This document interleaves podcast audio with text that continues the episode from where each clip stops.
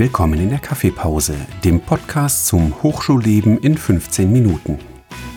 Hier gibt es Informationen zum Studieren und Forschen an der Hochschule Niederrhein. Wir sprechen über Abschlussarbeiten, Forschungsprojekte und spannende Geschichten aus der Hochschule.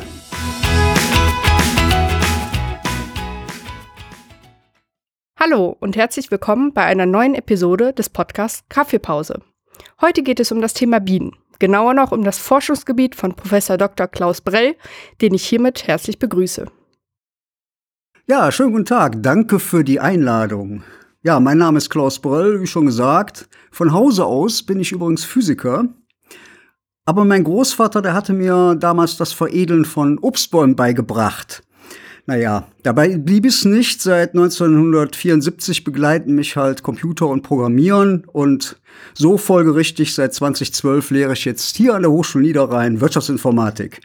Seit 2019 bin ich nebenher noch Unternehmer und interessiere mich so für alles, was so mit B anfängt. B wie Breitensport, also insbesondere Laufen und Mountainbiken.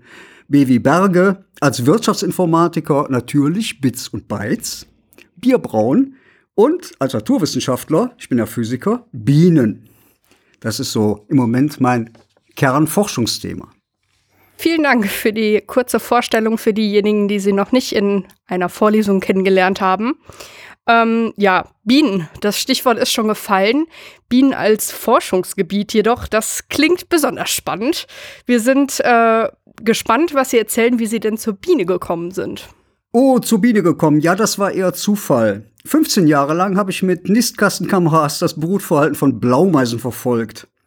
Ja, und gerade wollte ich mich eigentlich so den kollaborativen Problemlösestrategien der Myrmica rubra, das ist übrigens die rote Gartenameise, äh, widmen, als dann 2016 ein Mitarbeiter des Forschungsinstituts GEMIT der Hochschule, der selber Imper ist, fragte, ob ich meine Sensoren nicht mal in seine Bienenstöcke einbauen wollte und das ausprobieren wollte. Nun gut, gesagt, getan. Ich präparierte eine seiner Beuten, das sind übrigens die Kisten, in denen Bienen leben, mit Sensoren. Er brachte Bienen hinein. Ja, und war dann der Meinung, dieser IoT-Bienenstock, der sei in meinem Garten wesentlich besser aufgehoben als in seinem Garten. Er stellte mir die Bienen also dahin, zu Hause, und verschwand. Dummerweise hatte ich von Bienen wenig bis gar keine Ahnung.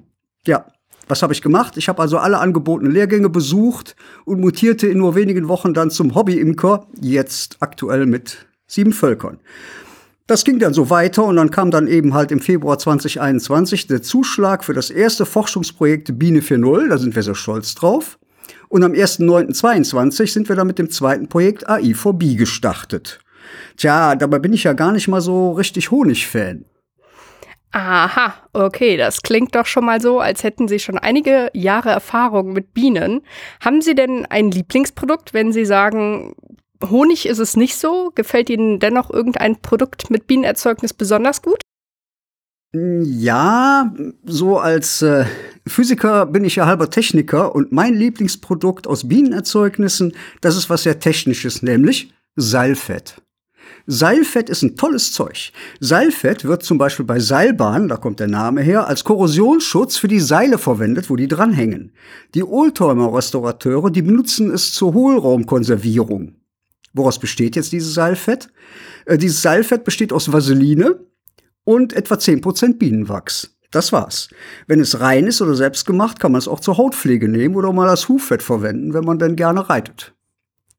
Wahnsinn, das klingt wirklich sehr vielfältig nutzbar. Und ähm, worauf ich jetzt gerne eingehen würde, ist, worum es denn in Ihrem aktuellen Forschungsprojekt denn tatsächlich geht. Ja, wie eben kurz angerissen, wir arbeiten im Moment an zwei Forschungsprojekten. Das eine heißt Biene 4.0, das andere AI4B und der Name ist Programm.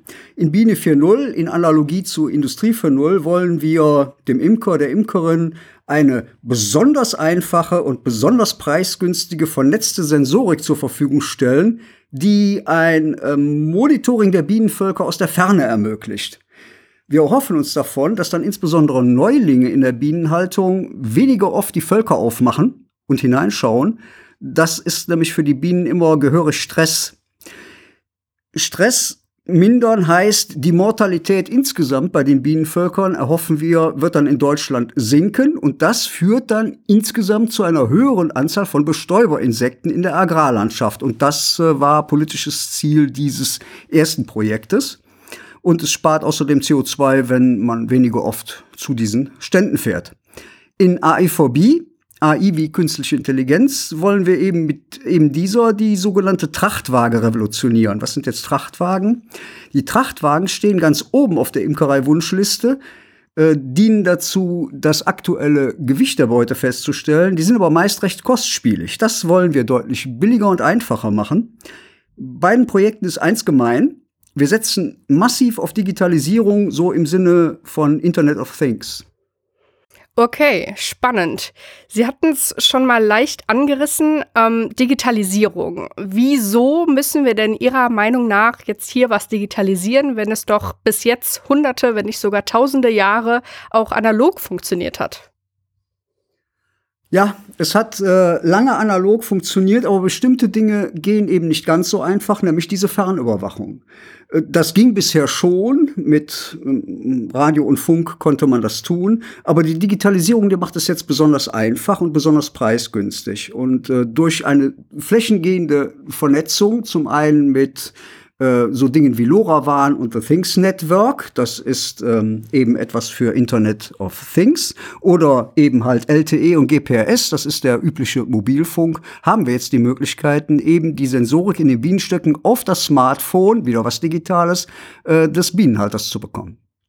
Sie haben eben erwähnt, dass das Ganze begonnen hat durch den Kontakt zu einem Imker. Ähm, und dass Sie jetzt selber sieben Völker zurzeit betreuen. Dementsprechend wäre meine Frage jetzt, arbeiten Sie denn zurzeit auch dennoch weiterhin noch mit anderen Imkern zusammen oder erforschen Sie nur an Ihrem Volk beziehungsweise Ihren Völkern oder ist es tatsächlich doch komplett nur mit Theoriebezug? Also der unmittelbare Praxisbezug in diesem Projekt, das darauf liegt äh, für uns der Hauptfokus. Eingebunden haben wir drei große Imkervereine hier am Niederrhein. Das sind fast 300 Mitglieder und Mitgliederinnen wow. in diesen Vereinen, mit denen wir im Austausch stehen, die uns auch bei unseren ähm, Forschungen unterstützen. Weiterhin pflege ich dann Kontakte zu Imkern in der Pfalz, im Allgäu und in Südtirol. Äh, da kommt aber eine Vorliebe für Berge wieder etwas zum Tragen. So ist halt gewährleistet, dass unsere Entwicklungen in diesem Falle auch in verschiedenen Regionen und Umgebungen einsetzbar sind, nicht nur in Deutschland. Der Grundlagenanteil, der ist, wie man ahnen kann, eher gering. Das können die meisten Universitäten auch oft besser als wir als Fachhochschule. Aber der Praxisbezug, der tut dringend Not. Wir haben in einem Literaturüberblick just 60 Arbeiten identifiziert in den letzten fünf Jahren, die alle irgendwie Sensoren in Bienenstöcke bringen. In der Imkerei ist davon aber wenig angekommen. Und das wollen wir halt anders machen. Diese 60 Arbeiten, das sind großartige Arbeiten mit tollen Erkenntnissen, aber wir wollen primär die Technik jedem Imker, jeder Imkerin zugänglich machen, dass sie das auch kaufen können und wollen. Sehr schön, das klingt nach einem sehr gemeinschaftlichen Ziel, um das Ganze voranzubringen. Was für Ergebnisse erwarten Sie denn aus Ihrem Forschungsprojekt und wie werden sich diese Ihrer Meinung nach auswirken? Ja, wie gerade erwähnt, es ist also angewandte Forschung und wir folgen jetzt dem Design Science Research Ansatz. Das heißt, wir bauen was und evaluieren es in Labor- und Feldtests. Also probieren es aus in Zusammenarbeit mit Imkern und Imkerinnen Dabei kommen dann als Ergebnis praktisch einsetzbare Demonstratoren und Produktvorstufen heraus, aus denen man dann später auch Produkte für Imker bauen kann. Wir haben vor, äh, das Ganze so aufzubereiten, dass die technikinteressierten Imkerinnen und Imker sich das selber zusammenbauen können. Konkret wird das jetzt sein, zum einen preiswerte vernetzte Sensoren und ein Dashboard, also mit dem Handy leicht abrufbar eine Darstellung auf einer Internetplattform. Damit kann dann jeder, der oder die Bienen hält, eben arbeiten und Informationen über die eigenen Sensoren an den eigenen Bienenstöcken halt abrufen und wird dazu auch noch andere Informationen aus der Umgebung bekommen. Der Nebeneffekt, den wir damit erreichen, das ist jetzt schon absehbar, ist, dass ein Transfer auf andere Anwendungsdomänen äh, möglich sein wird. Das heißt, wir können diese Sensorik auch in der Landwirtschaft anwenden Und die KI können wir auch in der Produktion anwenden. Dann sind wir dann im Bereich von Predictive Maintenance. Also erkennen wir vorher schon, wenn eine Maschine zukünftig irgendwann einen Defekt aufweisen wird. Ja, und dann hätten wir auch wieder den Bogen zur Wirtschaftsinformatik äh, zurückgespannt. Vielen Dank. Das klingt doch so, als würde es uns alle irgendwie betreffen. Haben Sie denn einen Tipp für Personen mit Ängsten vor Bienen? Ich starte mal mit einem Negativtipp. Nehmen Sie sich eine Banane, Stellen Sie sich in dunkler Kleidung direkt vor dem Bienenstock und fuchteln Sie wild mit den Armen herum. Vermutlich wird dann Ihre Angst berechtigt sein. So, nun sofort die frohe Botschaft. Schon ein paar Meter weiter weg vom Bienenstock äh, werden Sie feststellen, Bienen haben am Menschen überhaupt kein Interesse. Auch der gedeckte Tisch auf der Terrasse ist völlig uninteressant für Bienen. Bienen sind vollständig fokussiert auf ihre Arbeit. So, und jetzt zwei Tipps. Erstens, es gibt auf YouTube, zum Beispiel auf Arte, schöne und kurzweilige Dokumentationen über Honigbienen. Wer sich das mal anschaut, der versteht mehr von Bienen, erkennt ihre Nützlichkeit und wird irgendwann wahrscheinlich auch irgendwelche Ängste verlieren. Äh, wir sprechen hier von Awareness and Literacy. Im Zuge dessen, wenn Ihnen Bienen vertrauter werden, verlieren sich die Ängste wie von selbst. Zweiter Tipp.